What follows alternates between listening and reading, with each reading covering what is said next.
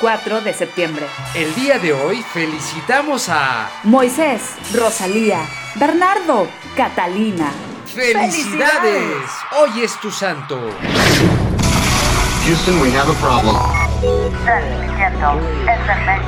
Pulsar.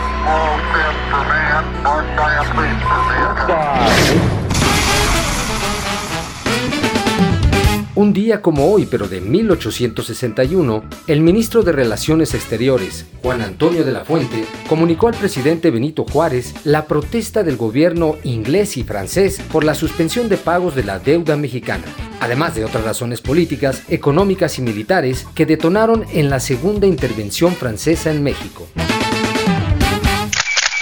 1888. George Eastman patenta el primer rollo y cámara Kodak. Fue el fundador de la Eastman Kodak Company e inventor del rollo de película, que sustituyó a la placa de cristal, con lo cual consiguió poner la fotografía a disposición de las masas. La película de rollo sería también algo básico para la invención del cine, ya que su uso se encontraba en las creaciones de los pioneros del cine como Thomas Edison, los hermanos Lumière y George Méliès. Gratos aquellos tiempos donde revelábamos todavía en la cámara oscura. Minding my business. 1939. A solo tres días de haber iniciado la Segunda Guerra Mundial, el presidente Lázaro Cárdenas, fiel a los antecedentes y a los principios de la política exterior mexicana, declaró la neutralidad del país. El hecho se quedó garantizado con la no admisión en puertos nacionales de barcos de países involucrados en el conflicto y a la prohibición de utilizar puertos mexicanos como base de operaciones de guerra. Para tal efecto, el Congreso de la Unión aprobó un proyecto de ley que prohibía a los submarinos y aviones de los beligerantes ser admitidos en territorio y aguas nacionales.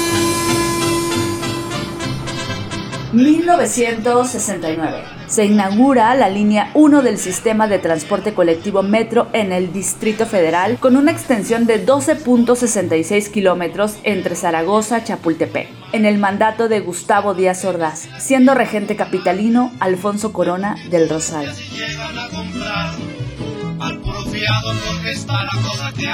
1988. One, two, one, two, three. Larry Page y Sergey Brin fundan la compañía Google Inc., que daría paso al mayor buscador de Internet en el mundo. No sería hasta un año más tarde cuando inauguraron su motor de búsqueda que en poco tiempo acabó por superar a su predecesor Alta Vista, fundado en 1995.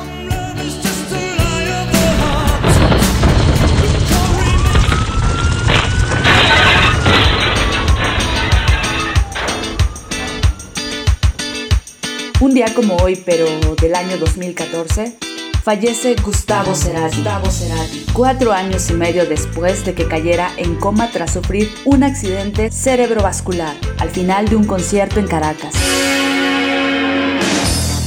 Tenía 55 años de edad.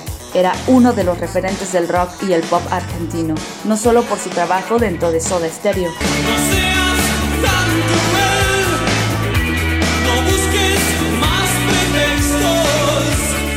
Desarrolló una fructífera y gigante carrera como solista.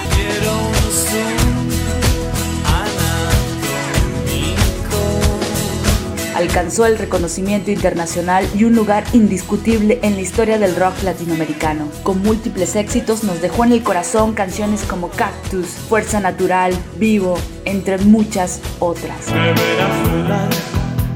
Cerati vive, vive en la música que dejó.